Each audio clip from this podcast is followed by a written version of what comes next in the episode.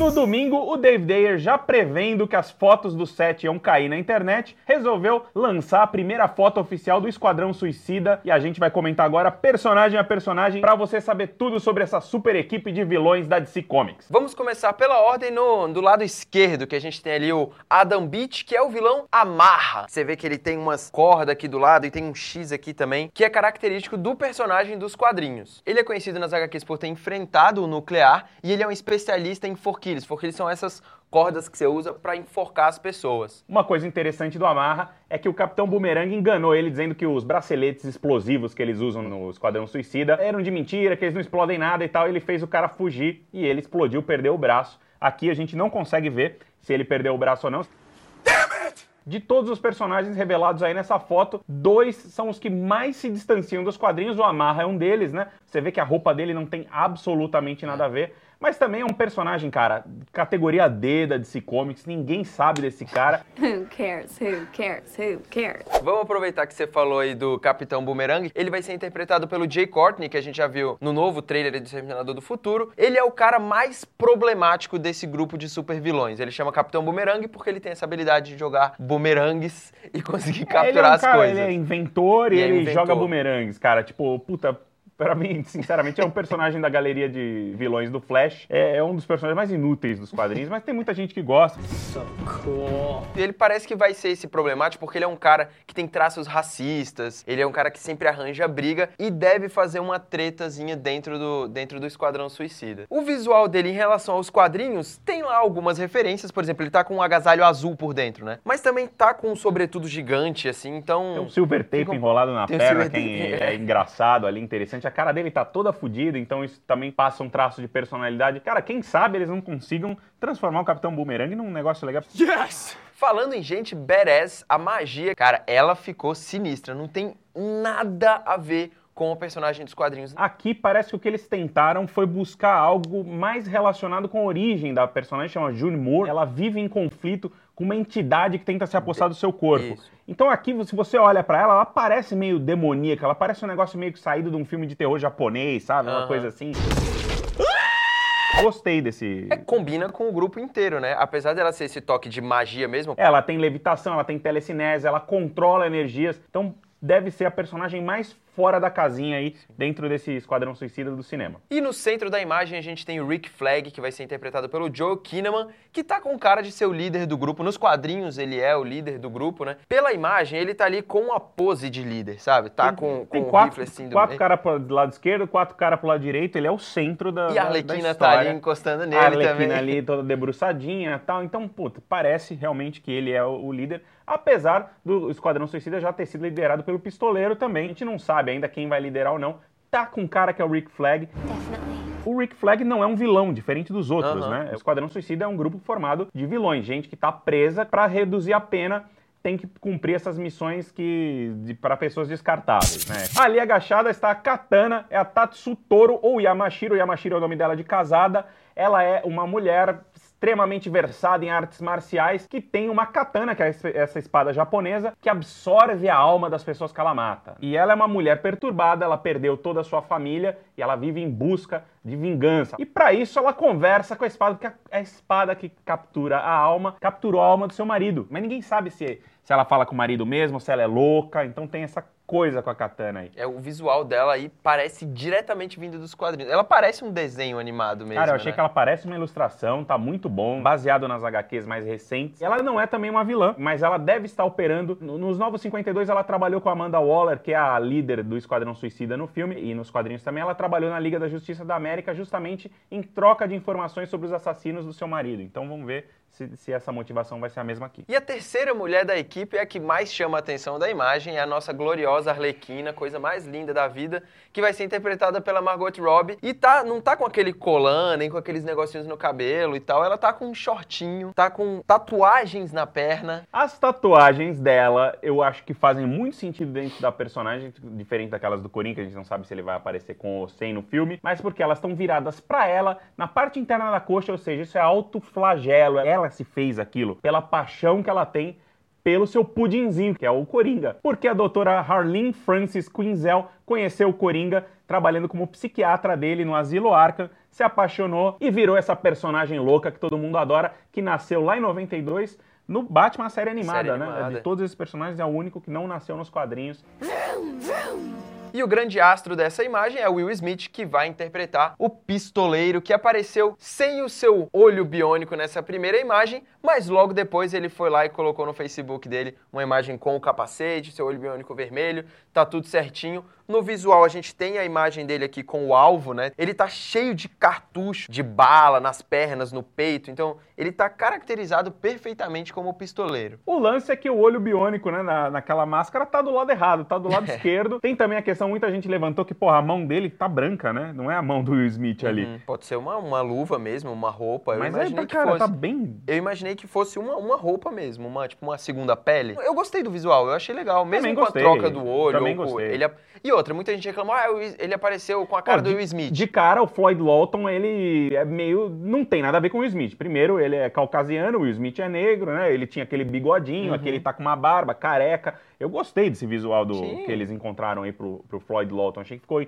bem interessante. E tem toda a história também, né? Ele já apareceu ele num flashback com uma roupa meio malandra ali dos anos 70 e tal. A gente não sabe como eles vão tratar isso, mas. O pistoleiro ele tem uma história. Ele tem no pós-crise dois filhos, um casal de filhos. No, pós, no Novo 52 ele tem só uma filha. Então a gente ainda não sabe como que eles vão tratar essa questão da família do pistoleiro aí. Mas também é uma família que teve, passou por problemas, tem, tem seus traumas ali que levam o pistoleiro a ser um cara que não tem nenhum apreço pela própria vida, ele não tem nada a perder. Então ele é um cara extremamente letal por conta disso. E suas habilidades incluem ali a capacidade de usar qualquer tipo de arma de fogo, arma branca. Ele não luta muito bem, mas ele é extremamente perigoso graças a todo esse armamento. O cara é um exército de um homem só. Do lado dele a gente tem o Crocodilo, o Killer Croc, que é o cara que usaram efeitos especiais nele aí, dá pra ver que ele tá completamente alterado. O crocodilo ele tem atavismo, que é uma evolução da sua, do, do seu ser. Ele está indo ao encontro dos seus ancestrais répteis, como se ele evoluísse. E isso é potencializado pelo metagene, ele é, ele é super-humano. Os poderes dele estão super relacionados a isso. Ele é super forte, tem uma, tem uma couraça, né, super grossa também. E no visual dele, que ele tá com umas luvas aqui assim e tal, dá pra ver que ele vai ser tipo o Muscle, vai ser o cara mais forte do grupo, vai É ser o usado. tank. É, vai ser o tank, exatamente. E o último personagem do Esquadrão Suicida é o El Diablo. O El Diablo, você vê que ele tem um visual aqui totalmente de gangue mexicana. Ele é um personagem que controla o fogo e aqui eu curti isso porque eles é, meio que deixaram ele completamente sem pelos, como se todos os seus pelos tivessem sido queimados. Então ficou bem interessante. Ele tem as tatuagens iguais aos do personagem nos quadrinhos também, que é ele é todo tatuadão, assim, bem coisa de gangue. Existem várias versões do, do El Diablo no, no- no universo de si, mas esse aqui vai ser o Chato Santana, que é um cara atormentado, porque ele cometeu um crime, ele foi acabar com uma gangue rival e acabou matando famílias inteiras, então ele se, se entregou pra, pra polícia. A gente vê que todos os personagens dessa, desse esquadrão, todos têm problemas,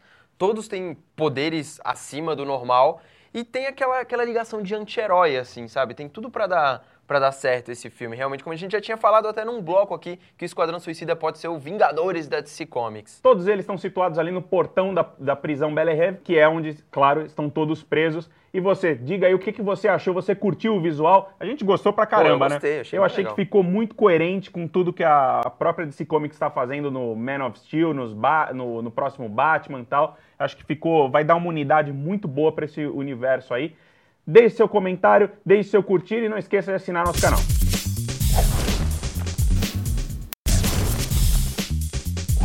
Nós chegamos ao fim da fase 2 da Marvel nos cinemas, com a chegada de Vingadores, a Era de Ultron, nos cinemas também. Nos cinemas também. A fase 2 da Marvel é feita, vamos recapitular aqui rapidinho, por Homem de Ferro 3, Thor 2, O Mundo Sombrio, Capitão América, O Soldado Invernal, Invernal. Guardiões da Galáxia e, lógico, a Era de Ultron. E essa segunda fase foi marcada muito aí pela, pela SHIELD, né? A gente viu a SHIELD acabar em Capitão América e foi uma coisa que respingou muito em Vingadores É, na verdade depois. são é a Shield, a queda da Shield e as joias do infinito, né? Porque você tem uma coisa espacial muito maior do que na primeira fase. É, na assim. primeira fase as joias já começaram a ser apresentadas. Eles conseguiram desfazer agora no Vingadores 2 aquela bagunça das cores lá, porque o cetro era uma joia, É verdade. mas o Tesseract Tesseract era também outra. era, mas eram duas joias azuis. Eles corrigiram também outras coisas, outras coisas eles patinaram. A gente vai comparar aqui as duas fases e vamos escolher qual o melhor melhor filme dessa fase 2, qual será, hein? Mas antes da gente falar qual o nosso filme preferido dessa fase 2, vamos falar um pouquinho sobre as diferenças de tom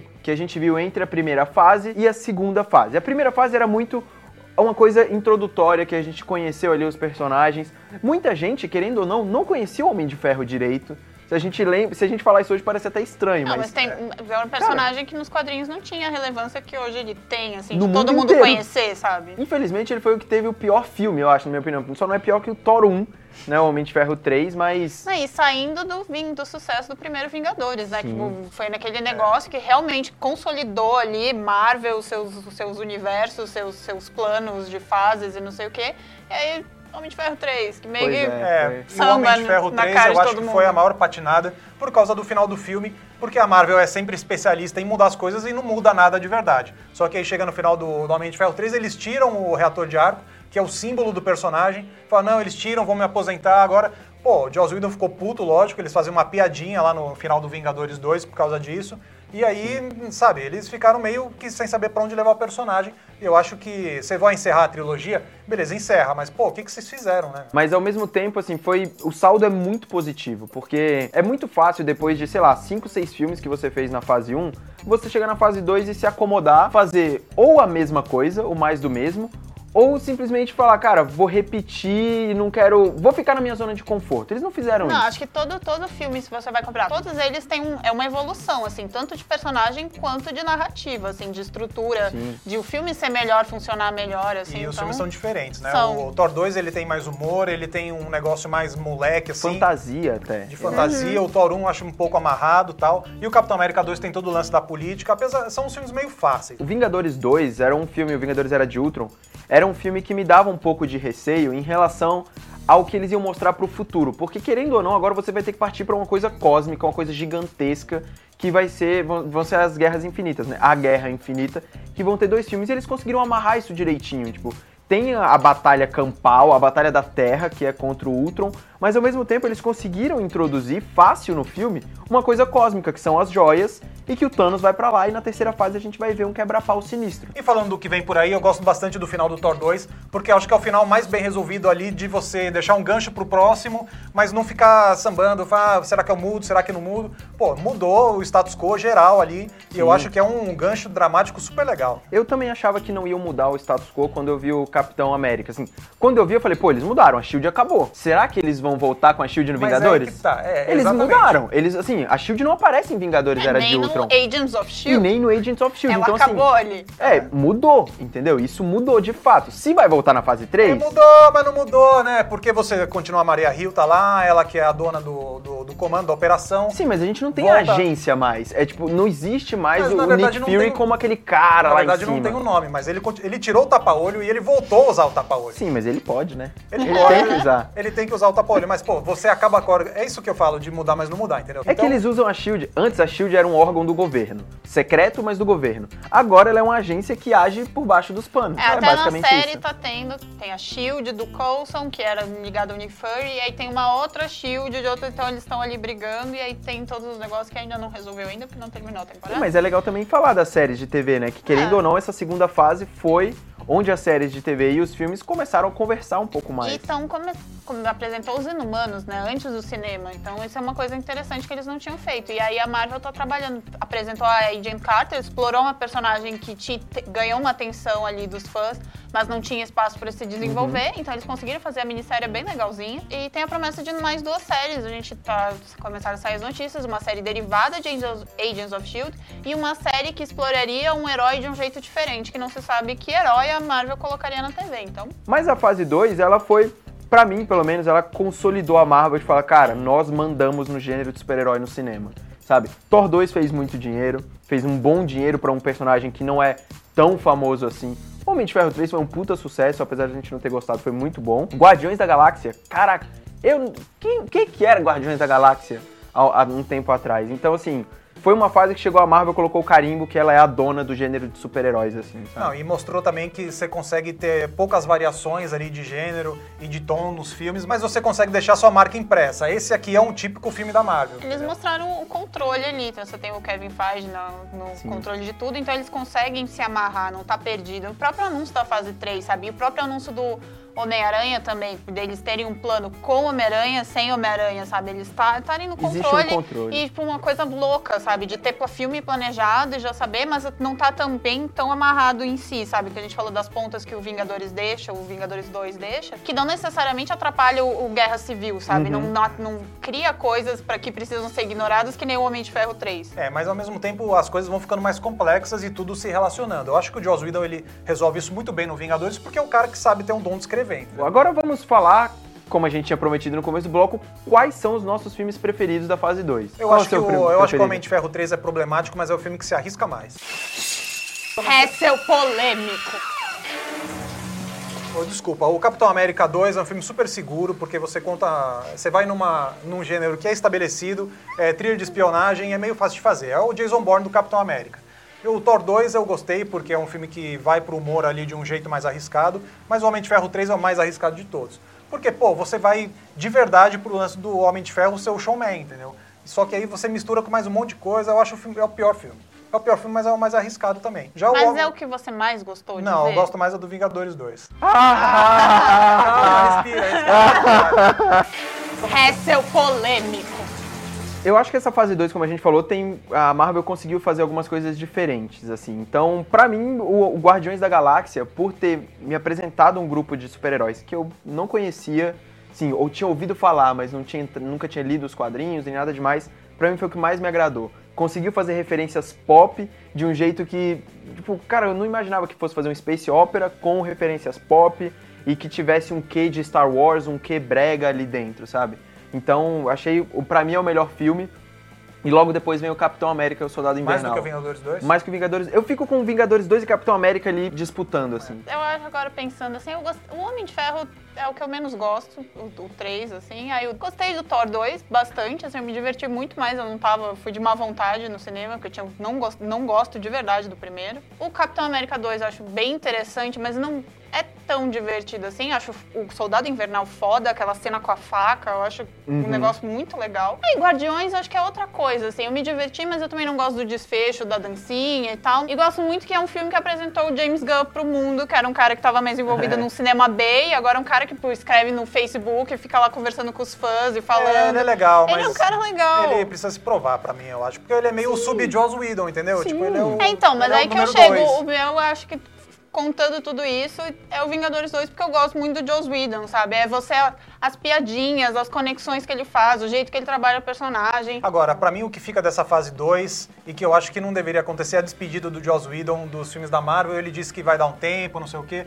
Mas, cara, acabou Vingadores 2, o que eu mais queria era ver o filme do Homem-Aranha com diálogos escritos pelo Joss Whedon. Sim, seria Putz, é excelente. um negócio que eu mais precisava agora. Sabe, sabe você comeu um negócio, falou, que delícia, o que, que eu vou comer agora, entendeu? É, Pô, queria comer um prato de Joss Whedon com Homem-Aranha. Agora é isso Você que eu queria comer o Joss Whedon? That's what he said. É seu polêmico. A gente termina esse belo vídeo aqui falando isso, essa declaração amorosa. Mas deixa aí qual é o seu filme preferido da fase 2. Qual é o que você menos gosta também? Não esquece de curtir esse vídeo, assinar o canal, porque como sempre tem o Melé TV todo dia nesse canal bonito do YouTube.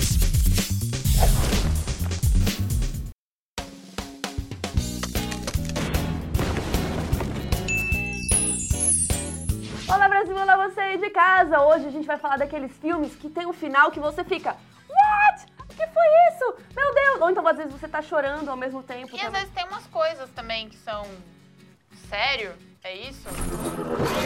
Basicamente, esse é um bloco de spoilers. Spoilers, todos os spoilers do mundo vão estar aqui. Então, Então, avisado. Rosebud era o trenó. a mãe da Bambi morre. O mãe do Bambi. A- É o Bambi. A mãe do Bambi morre. Pra começar, eu separei a categoria fantasmas, porque é uma categoria que você não sabe que você é um fantasma e no fim do filme você é um fantasma. Ah. Tá aí os outros. Nossa, eu fiquei chocada quando Não eu é? assisti os outros, que é tipo, ah, como assim? Eu só não me surpreendeu mais porque eu já tinha visto esse sentido. Então, Eu não. Sexto então foi, sentido tá foi aqui. assim, novíssimo pra mim. Mas você não dá pra saber que é a mesma história, porque nos outros é uma mulher que tem uns filhos que tem alergia à luz. Será que isso existe? Eu pesquisei muito sobre aquilo depois. Existe? Existe, mas não é bem a luz. É tipo Tem pele o filme sensível. do, do Brad. Pitt, que ele é o príncipe das sombras, incrível. E ele usa uma máscara de couro, uma roupa toda de couro, porque, Porque ele tem alergia ao sol. Então deve ser. Fetiche. Ele é o Quando você tem Story. E aí ela mora nessa casa com essas crianças esquisitas. Aí brotam uns serviçais lá, uns empregados. E aí ela descobre que a cartinha que ela mandou no correio pra contratar serviçais nem foi enviada. Uh. Eu fiquei tensa quando ela vai, sobe pro sótão e ela descobre vários álbuns de foto gente morta. de gente morta. E no fim do filme, a gente descobre que não eram fantasmas que estavam invadindo a casa dela, eram pessoas. E ela era o fantasma que morava na casa. O erro, né? Ainda nessa categoria eu não sabia que era um fantasma. Tá aí o sexto sentido, que o Bruce Willis, ele é um psicólogo que tá ajudando um menininho. Que ele vê gente morta. E no fim, ele é uma gente morta que o menininho tá vendo. Nossa, mas o mais foda de ver esse filme, beleza, você vê, o- é você assiste o filme a primeira vez e, ah, nossa, ele era um fantasma. Você vê de novo. Você percebe os sinais. Exato, você vê, tipo, ai, sinais, ele hã? chega, ele chega pra, pra tratar o menino em casa e aí você meio que acha, ah, a mãe dele tá ali, tá sabendo. Não, tá tudo calculadinho. Ninguém o fala com lugar ele o onde filme ele inteiro. Na verdade é porque ele não tá lá, porque ele morreu. E agora, mesclando com a categoria Eu Não Sabia Que Era um Fantasma, tem a categoria Shyamalan. Que é bom, Shyamalan, que que curte ele- uma surpresinha. Foi, né? na verdade, a ruína dele, né? Porque aí ele achava que todo filme dele tinha que ter um Um twist. É, tinha que ter um Tinha que super quê? twist maravilhoso. no What a Twist seria... Como que traduzir? Ah, que... que- peripécia da vida, não é mesmo? Ah, então, que peripécia. reviravolta! Que reviravolta! Que reviravolta Não, é, Em português nada fica bom. E depois do sexto sentido, o Shyamalan foi fazer Corpo Fechado, trabalhando de novo com Bruce Willis. E com Samuel Jackson, que na verdade era do mal no final do filme, ele descobre que ele, é, ele tem. Calma, calma, Carol. Calma. Carol. Ele tem uma doença daquelas que os ossos Ele se quebra quebram. todo, é. E aí, como ele acha que ele é muito frágil, ele pensa, deve ter alguém que é muito forte, que é muito foda. E aí, no final do filme, você descobre que ele causou vários atos de terrorismo pra Ah, descobrir quem era a pessoa Olha foda. só, eu e não era lembrava disso, eu só lembrava que eles tinham um negócio que ele achava que tinha que encontrar alguém que era o oposto Sim, dele. só que pra isso ele fez um monte de Mas merda. ele queria alguém pra ser o oposto dele, o quê? Pra defender Porque ele o achou que o mundo inteiro, tinha que ter um assim? super-herói. Tipo, porque vem ele cá, deixa eu achou- cuidar de você, homem frágil. Porque ele lia muitos quadrinhos, ele era nerd. Ah, tá. Tá vendo? Ó o então. perigo. Cuidado. E depois, em 2004, veio a Vila. A vila, a Que vila. também tem um final que você fica... tem um super, hiper, mega twist que você faz. What? Mas Eu conta. não vi esse filme, Quero que qual que é o twist? É porque... A vila é assim: tem uma vila, um vilarejo. No meio do nada. no meio do nada, que as pessoas são atrasadas. Eles. Você acha que é um filme de época, começando, assim. Porque tem esse monstro que é meio que. dá- Ele dá o toque de recolher. É um. Você não pode sair à noite, não porque vê senão o monstro te pega. Só que o twist, na real, é que aquela vila é, tipo, fechada e eles estão no mundo de hoje. Esse conselho criou essa vila para proteger as crianças e eles mesmos de todos os males externos. E eles acabam cercando essa, essa comunidade para que ninguém saia dali e eles vivam só entre eles. Só que tem a ceguinha que vai desbravar o mundo. E ela descobre que É. aquilo ali é tudo uma farsa. Eles inventaram os monstros para as crianças não quererem sair dali e descobrirem o Exatamente. mundo real, porque se elas descobrissem o mundo real, que é muito melhor, ninguém ia voltar nunca mais para aquele lugar escroto. E agora eu separei uma categoria muito especial. A categoria, o filme inteiro, você tá tentando descobrir um mistério, e aí no final do filme, Ah, você descobre e era bizarro. o Trenó. É, o Cidadão Kane, você passa o tempo inteiro tentando descobrir o que é o Rosebud, que ele morre falando Rosebud. Ah, mas você não fica, tipo, no final do filme, tipo, what? Não, mas é... Tipo, É um bom final. é, sim. Aí o primeiro filme dessa lista é Seven. Os Sete Pecados Capitais. Eu adoro que o título tem um sete no É. lugar do V. Eu acho que é sete... Que não- É crimes ou é pecados? Crime. Crimes capitais. Você sabe das coisas. Aí Brad Pitt e Morgan Freeman, Morgan Freeman trabalham como policiais incríveis e tem um mistério, eles são detetives. Detetives, E tá? tem um mistério que tem um serial killer que curte matar as pessoas de acordo com os sete crimes ou pecados. Pecados capitais. É, sete E- pecados e ele tem sete crimes. Isso. E a Gwyneth Paltrow é a namorada do Brad Pitt. E ela morre! Spoiler na sua cara! Só que ela não morre de um jeito muito legal, Não. assim. Tipo, ela morre sem a cabeça. Muito assustadoras as formas com os, os crimes, assim. O, É ruim, né? Nossa, E, by the o way, Kevin. Spacey... Kevin Spacey é o vilão do filme. Vamos contar tudo. Kevin Spacey é o vilão do filme e no final ele dá a cabeça da Gwyneth Paltrow pro Brad Pitt matar ele, sendo o último pecado a ira.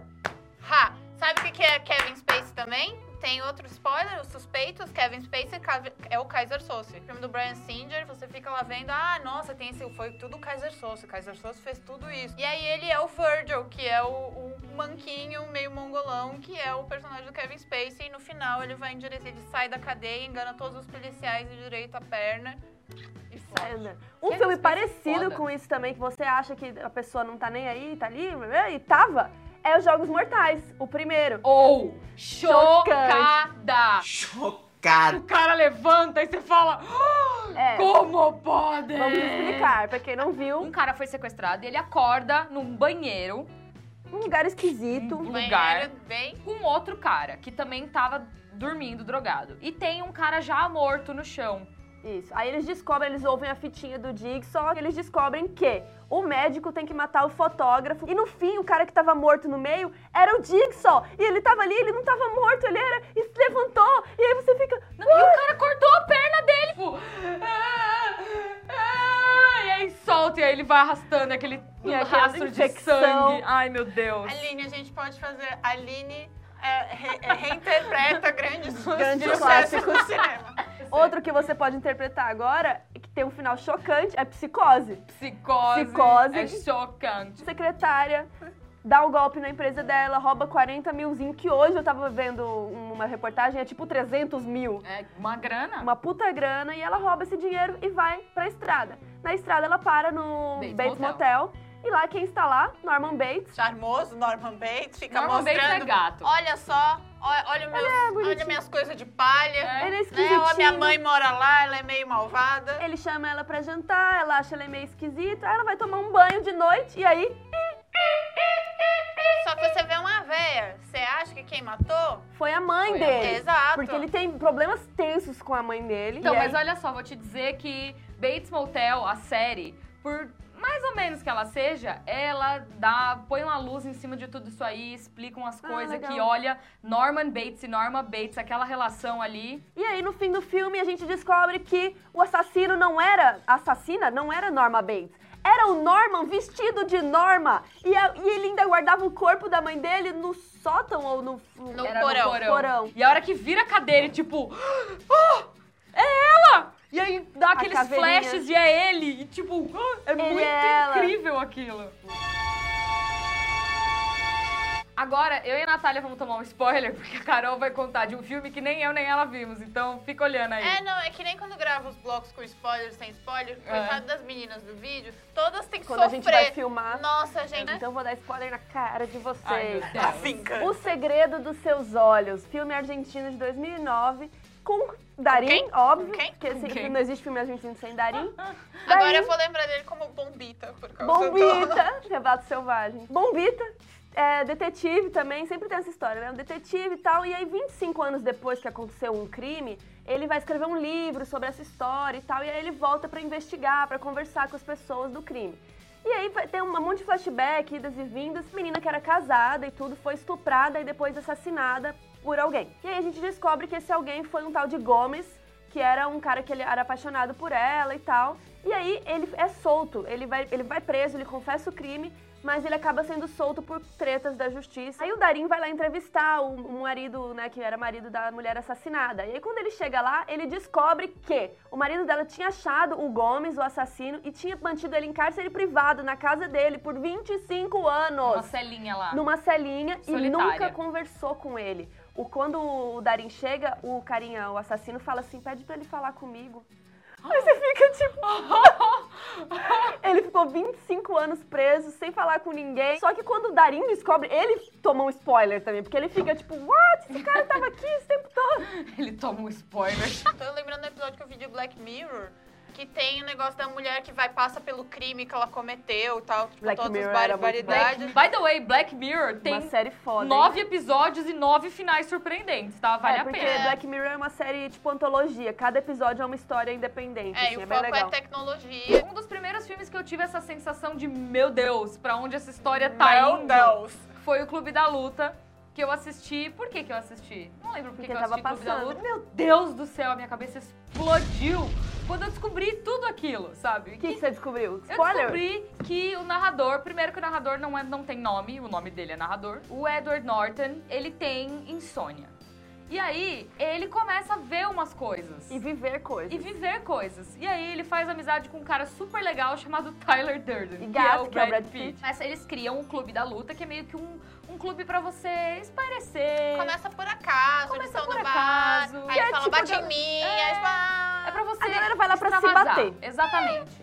E aí ele acaba se tornando uma coisa muito maior do que aquilo que eles Vira um criaram. líder lá, né? Exatamente, eles viram meio que um movimento contra o sistema. E aí ele descobre que o Tyler é da cabeça dele. ele é o É Tyler. ele mesmo. Ele é tipo duas pessoas em uma só. Só que a dupla personalidade dele toma conta dele e ele faz umas coisas muito loucas, E aí sabe? depois o filme mostra ele agindo sozinho, se batendo sozinho. Tem uma dessas coisas que não é mais spoiler, né? Mas que na época era spoiler, que é... Luke, I am your father. Ele não fala assim.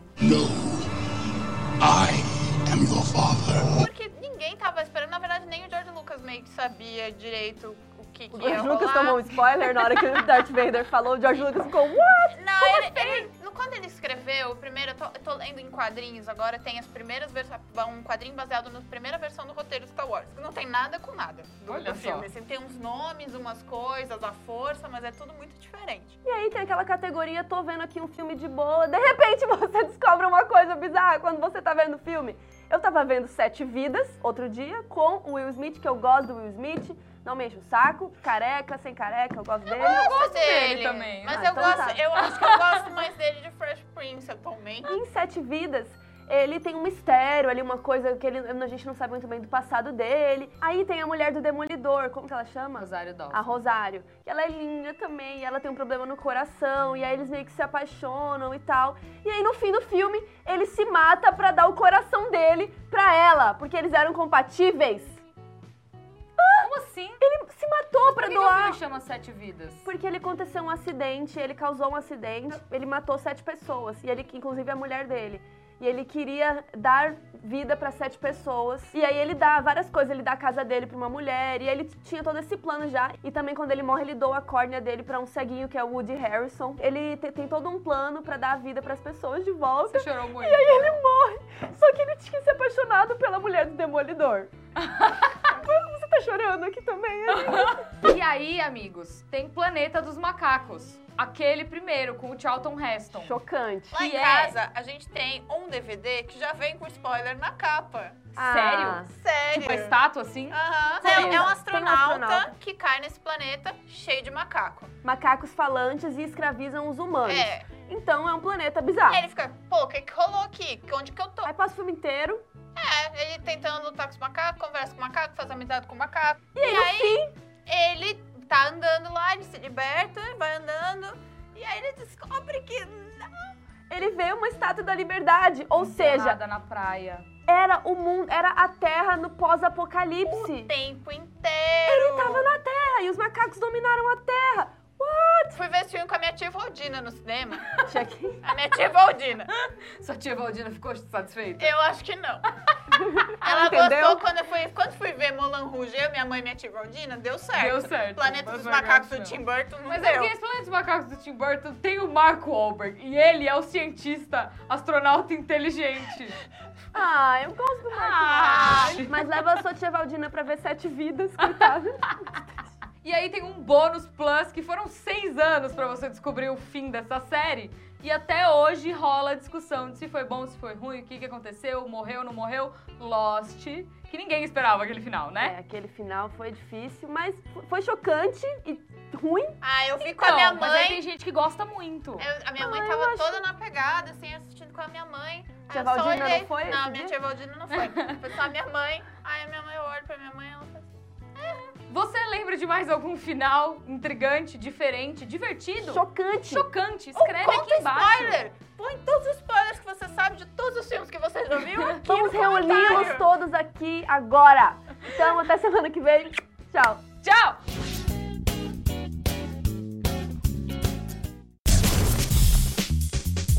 Mais uma vez o Batman bateu as bate-bota. Não é minha culpa que tudo que ele, que ele cria é bate alguma coisa. Bate alguma coisa. Ele é o brega.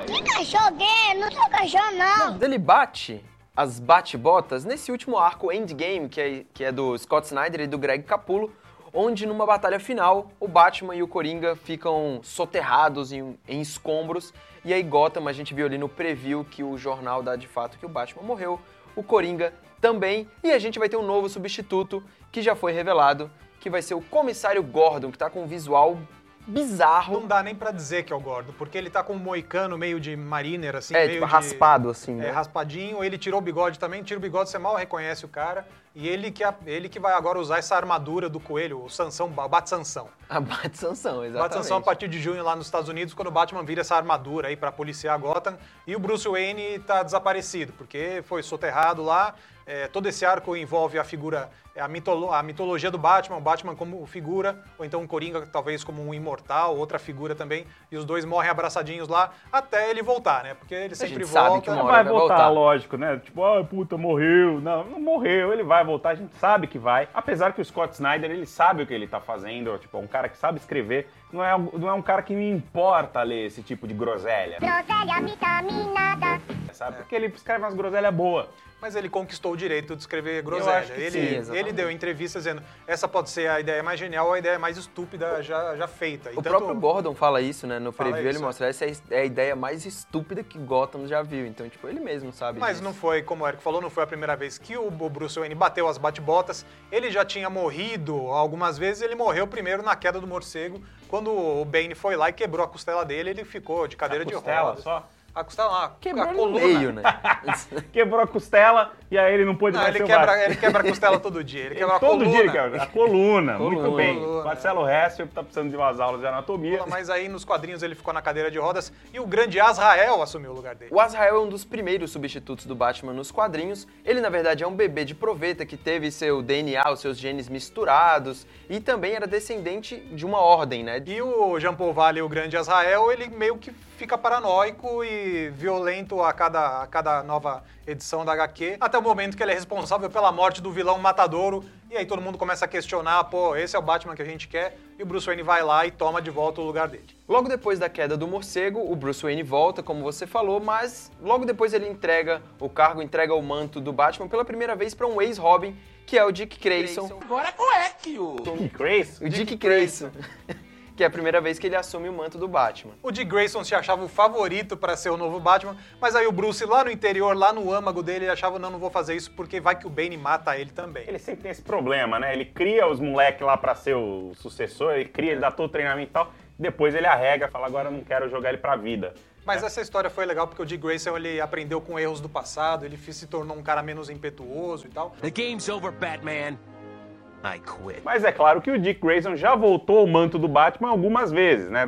No, final da crise final, quando o Darkseid mata o Batman, ele foi ele que foi lá e colocou porque sempre tem que existir um Batman, né? Essa é uma, eu acho que a premissa que o Scott Snyder pegou, né, que para aproveitar e que o próprio Gordon colocou isso lá, mentalizou, falou, não, tem que ter um Batman, já que não tem ninguém melhor, vou ser eu mesmo. Né? E aí o Dick Grayson foi lá e assumiu o manto do Batman nesse, no Mesmo final do porque crime. na, na sucessão ele é sempre o primeiro, né? Tipo, é o primeiro Robin. É, o- tem que ser, né? Tem que ser. O Damian é muito pequeno, tem histórias em realidade paralela que o Damian, quando vira adulto, ele se torna o Batman, mas ele é muito moleque. E aí o Grant Morrison já tinha escrito o Crise Final, ele escreveu também o Batman e Robin, que foi uma série criada para estabelecer o Dick Grayson como Batman e o Damian como Robin. Mas é engraçado que ninguém nunca lembra dos outros coitados, né? Pô, tem o Jason Todd, tem Mas é o Tim porque o Drake. Jason Todd é um desequilibrado, né? É, eu- Ficou maluco. o- é, é lógico, né? O Jason Todd ele já vem de uma decisão editorial errada, que é mata o cara e deixa morto, entendeu? Não tinha que ter voltado, não tinha que ter. Nossa, eu odeio ver o Jason Todd. Você falou que o Jason Todd era um cara perturbado de verdade, desequilibrado. Na batalha pelo capuz, que é quando todos os Batmirins disputam ali o manto do Batman, e o Jason Todd fica Ele maluco cria, e ele ele cria começa uma a matar um monte de gente. Ele, cria uma um Batcaverna pra torturar, deixar lá Sim. os, os criminosos passando fome e tal. O Jason Todd não bate muito bem. E o Tim Drake também é, é muito mirim, né? O Tim Drake não tem O autonomia. Drake assim. teve muito probleminha, assim, né? De aquela coisa de adolescente, ele sempre envol- problema com as meninas, ah, uns trecos meio esquisito. É, mas eu acho que o Dick Grayson era o cara mais indicado pra se tornar o Batman. E esse começo do Batman e Robin, que é a HQ do Grant Morrison, é muito legal. Tem um momento que eles pegam um cadáver do Bruce Wayne e tentam reanimar num poço e aí descobrem que é o clone criado pelo Darkseid. É um momento super legal, que o Batman luta com todo mundo, que é o Batman monstrengo e tal. Essa HQ é bem bacana. Mas o que importa é que o Bruce Wayne volta de fato depois do Batman e Robin, e ele aprende mais uma coisa também, que é formar a corporação Batman, quando ele espalha várias, vários vigilantes também pelo mundo. Vários Batman. Cada continente tem o seu Batman. Você tem o argentino, você tem o africano tal, tem o japonês. É bem legal essa- esse arco aí. A gente teve também, além de vários desses companheiros do Batman que assumiram o manto, tive- tivemos vilões também. Ano passado a DC fez aquele Forever Evil, que foram deixou os vilões como protagonistas de algumas, de algumas HQs, e o Bane foi um dos que assumiu a figura do Batman. Ele pegou, na verdade, a roupa do Batman ali numa guerra de gangues e virou um Batman gigantesco, né? É um negócio que eles não aproveitaram tanto, assim, tanto que o Batman depois foi brigar com o Bane e o Bane tava muito mais parecido com o Bane do filme lá. E outro cara que também se apossou do manto do morcego foi o Hugo Strange, aquele psiquiatra, né, que ele consegue sedar o, o Batman, ver a identidade secreta dele, e aí ele começa a atuar em duas frentes. Ele começa a minar as finanças da família Wayne por um lado, e por outro lado ele estabelece um leilão, ele mantém o Bruce Wayne, o Batman, preso, né, e ele fica atuando como Batman, ele fica fazendo um leilão da sua da identidade secreta do Homem Morcego e tal. É, é bem interessante esse arco aí. É, e o Hugo Strange você conhece do, do Batman, né, de um dos jogos da série Batman Arkham, que foi. vo- ele foi fez ele voltar. É, Foi- é um vilão que tava meio esquecido, né? O, Não, o próprio, a gente falou do Azrael aqui, que foi o primeiro, ele aparece no Arkham City com um papel secundário, assim, né? Que você tem que fazer umas missões paralelas. Mas agora, no Arkham Knight, ele já apareceu e parece que vai ser o cara principal, assim, depois do Espantalho, que vai ser o vilão maior. O Azrael vai ser um, um cara muito parceiro do Batman. E a gente vai ter o Asa Noturna, vai ter o Robin. Então pode ser que a gente veja uma passagem de manto também no, no, no jogo. Bom, de qualquer forma, o Azrael nos quadrinhos não foi Batman durante muito tempo. Eu acho que o Gordon também, ele deve aproveitar lá uns meses e tal. E o Bruce Wayne deve voltar no ano que Ninguém vem. merece que bate coelho, né, cara? É, tipo, o bate meio coelho- bizarro ali, tá, parece. É o Mecha Batman, né? É o Mecha Batman. Eu me lembro daquele, daquele coelhinho cor-de-rosa lá do Zack Snyder no Sucker Punch, sabe? Parece No- aquele coelho Parece, Punch. Só que é uma versão slim daquele coelho. Tá bizarro. não é- Mas é o tipo de coisa que você faz pra entreter. Você, você muda o status quo uma- uns meses, né? Dá uma, dá uma agitada tal, faz meio que as pessoas sentirem falta do, do original e ele volta. E todo mundo, oh, puta, voltou. Mas o fato é que esse arco do Batman, do Snyder e do Capullo é muito legal, trouxe muitas coisas do Batman à tona de novo. A gente já fez uma Malha TV especial sobre ele, é só clicar aqui pra você ver. Mas deixa aí seus comentários sobre qual o seu substituto preferido do Batman, quem você queria ver como o Batman nos quadrinhos e dá aquela assinada no canal porque tem Omelete TV todos os dias.